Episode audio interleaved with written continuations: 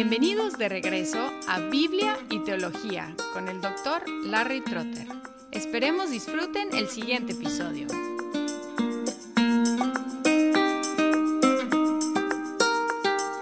Originalmente la Asamblea de Westminster intentó hacer un catecismo para unificar la instrucción en las iglesias del Reino Unido. Después de algunas salidas en falso, decidieron hacer dos catecismos. La descripción del Catecismo Mayor dice que es un directorio para catequizar a los que han logrado cierta destreza en el conocimiento y las bases de la religión. Escribieron el Catecismo Menor como un directorio para catequizar a los que son de capacidad más débil. Fueron dos comités distintos que trabajaron en los catecismos, pero es obvio que colaboraron. Terminaron el mayor un poco antes que el menor, pero vamos a considerar el menor primero. El plan del catecismo menor es así. En la primera pregunta tenemos el propósito del ser humano. Y luego sigue en las preguntas 2 y 3 con la escritura. Y luego 4 al 12, Dios. Seguido por el pecado en 13 al 19. Y luego el pacto de gracia en el capítulo 20 entre el pecado y Cristo como en la confesión de fe. Pacto de Gracia 20, Cristo 21 al 28, la salvación 29 al 38, los deberes legales, es decir, de la ley 39 al 84, una exposición de los diez mandamientos, y luego los deberes evangélicos, es decir, del Evangelio 85 al 87, y terminando con una sección sobre los medios de gracia 88 al 107. Un bosquejo mucho más básico aparece en la pregunta 3. Y de hecho estoy leyendo de una versión que edité en colaboración con otros hermanos en México. Y esta versión está disponible en las notas de este programa en forma de PDF y también se puede comprar en Amazon. Dice la pregunta 3, ¿qué es lo que principalmente enseña la Biblia? Y la respuesta es, lo que principalmente enseña la Biblia es lo que el ser humano debe creer acerca de Dios y los deberes que Dios requiere del ser humano. Y aquí podemos ver que son dos cosas. Primero, lo que los seres humanos deben creer acerca de Dios, preguntas 4 al 38, y luego los deberes que Dios requiere del ser humano, 39 al 107 es similar al plan de la confesión de fe y también el catecismo menor. Algunas observaciones acerca de este plan. Primero, sigue el esquema de la teología federal con los dos pactos. El pacto de obras en la pregunta 12, el pacto de gracia en la pregunta 20. Y su colocación de la ley enfatiza dos de sus funciones porque la ley viene después de la sección de la salvación, indicando que somos salvos por gracia, no por ley, pero al mismo tiempo la ley es guía para los ya redimidos. También viene antes de los deberes evangélicos, porque nos muestra la necesidad de la fe en Cristo y el arrepentimiento, que son los principales deberes evangélicos. Es decir, que la ley fluye de la salvación y la ley también muestra la necesidad de arrepentirnos y creer en Cristo para la salvación. Su análisis de los diez mandamientos presupone que cada uno tiene requisitos y prohibiciones. Aquí tenemos una metodología de interpretación supone que cada mandato tiene implícitamente una prohibición y cada prohibición implícitamente tiene mandatos. Por eso pregunta en cada uno de los diez mandamientos qué requiere y qué prohíbe. Concluye con una exposición del Padre Nuestro similar, enfatizando la importancia de la oración y reflejando el énfasis que Calvino hizo en su institución de la religión cristiana. Calvino es famoso por la sección sobre la predestinación, pero dedicó más espacio a la oración que a la predestinación, igual aquí en el Catecismo Menor. Y la última cosa que observo es que termina con el mismo tema con que empezó, que es la gloria de Dios. El tema que controla todo el catecismo y hasta cierto punto toda la teología de Westminster. La primera pregunta es ¿cuál es el propósito principal del ser humano? Y la respuesta es el propósito principal del ser humano es glorificar a Dios y gozar de Él para siempre. Y luego la última pregunta, 107, es ¿qué nos enseña la conclusión del Padre nuestro? Y la respuesta es la conclusión del Padre nuestro, porque tuyo es el reino y el poder y la gloria por todos los siglos. Amén nos enseña a derivar solamente de Dios los motivos para orar y también a alabarle en nuestras oraciones, atribuyéndole a Él solo el dominio, el poder y la gloria. En testimonio de nuestro deseo y seguridad de ser oídos, decimos Amén. Así empieza con el propósito del ser humano, que es el glorificar a Dios y gozar de Él, y termina atribuyéndole a Él solo el dominio, el poder y la gloria. El Catecismo Menor es un documento breve, se puede leer en muy poco tiempo y no voy a leerlo todo, pero se lo recomiendo. Quiero hacer simplemente unas observaciones sobre algunos puntos de interés especial, empezando con la pregunta número uno. Es una maravilla que representa la cima del pensamiento calvinista. Muchos catecismos, aun los reformados, empiezan con la cuestión de la salvación lo cual no está mal, pero pone inmediatamente el enfoque en mis necesidades y lo que Dios puede hacer para ayudarme. Por ejemplo, el Catecismo de Heidelberg empieza con la idea de mi consuelo, y ese enfoque de mi consuelo predomina en todo el catecismo. Westminster eleva el enfoque desde el principio a Dios, a su gloria y a nuestro gozo en él antes de considerar nuestra necesidad de salvación o consuelo. Y John Piper ha hecho todo un ministerio argumentando que la gloria de Dios y el gozo humano no son dos propósitos, sino uno solo porque dice el propósito principal del ser humano es glorificar a Dios y gozar de Él para siempre, no dos propósitos, sino uno solo. En paráfrasis de Piper, glorificamos a Dios gozando de Él.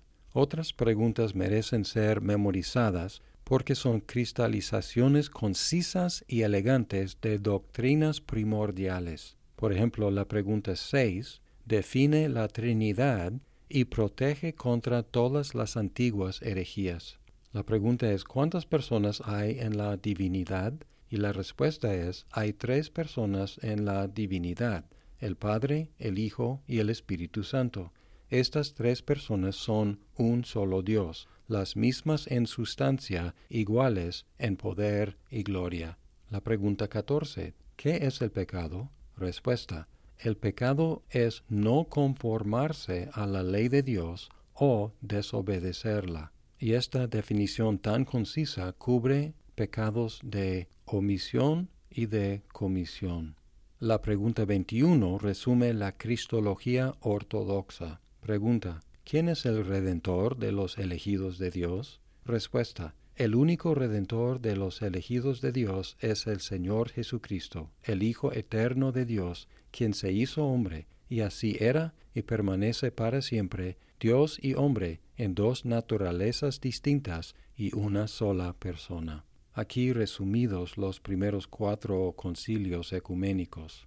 Las preguntas 33 al 35 definen los tres beneficios principales de la salvación, y en la 33 tenemos desde mi perspectiva la mejor definición breve de la justificación.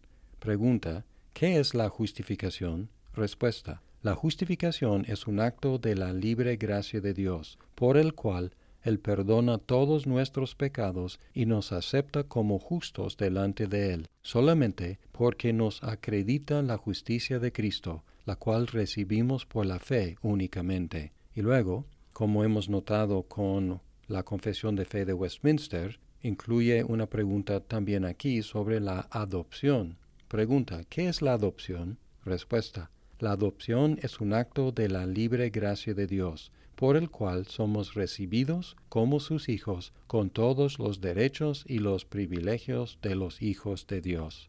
Podemos observar que tanto la justificación como la adopción son actos de la libre gracia de Dios. Y luego tenemos la pregunta 35. ¿Qué es la santificación? La santificación es la obra de la libre gracia de Dios, por la cual todo nuestro ser es restablecido a la imagen de Dios y somos hechos capaces de morir más y más al pecado y de vivir para la justicia.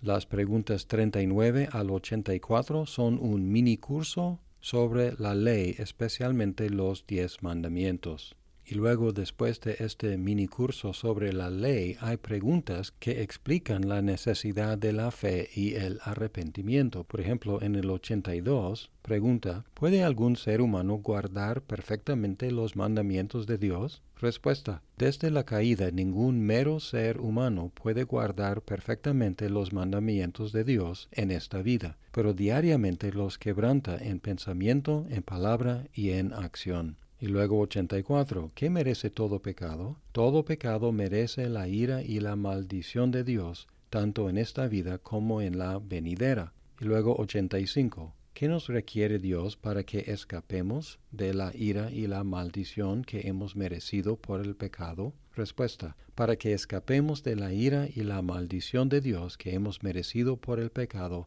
Dios requiere de nosotros la fe en Jesucristo, el arrepentimiento para la vida, con el empleo diligente de todos los medios externos por los cuales Cristo nos comunica los beneficios de la redención. Y luego, el resto del catecismo tiene que ver con la fe, el arrepentimiento y los medios de gracia. 86 y 87 dan definiciones muy útiles de la fe y el arrepentimiento. 86. ¿Qué es la fe en Jesucristo? La fe en Jesucristo es una gracia salvadora por la cual recibimos a Cristo como nos es ofrecido en el Evangelio y confiamos solamente en Él para la salvación. Aquí con Calvino enfatizando el elemento de la confianza en Cristo. Luego el arrepentimiento. ¿Qué es el arrepentimiento para vida? El arrepentimiento para vida es una gracia salvadora por la cual el pecador, teniendo una verdadera conciencia de sus pecados y conociendo la misericordia de Dios en Cristo, con dolor y odio a sus pecados, se convierte de ellos a Dios,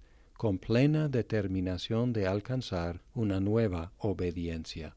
En la sección sobre los medios de gracia también tenemos definiciones muy útiles del bautismo y la cena del Señor en el 94. ¿Qué es el bautismo? Respuesta. El sacramento del bautismo es el lavamiento con agua en el nombre del Padre, del Hijo y del Espíritu Santo, que significa y sella nuestra unión con Cristo, nuestra participación en los beneficios del pacto de gracia y nuestro compromiso de ser del Señor. Y luego, 96. ¿Qué es la cena del Señor? El sacramento de la cena del Señor es dar y recibir pan y vino como Cristo mandó para simbolizar su muerte. Los que reciben la cena dignamente participan en su cuerpo y sangre con todos sus beneficios, no de una manera corporal y carnal, sino por la fe, lo cual conduce a su nutrimiento espiritual y a su crecimiento en la gracia aquí resumiendo la perspectiva reformada sobre la cena del Señor.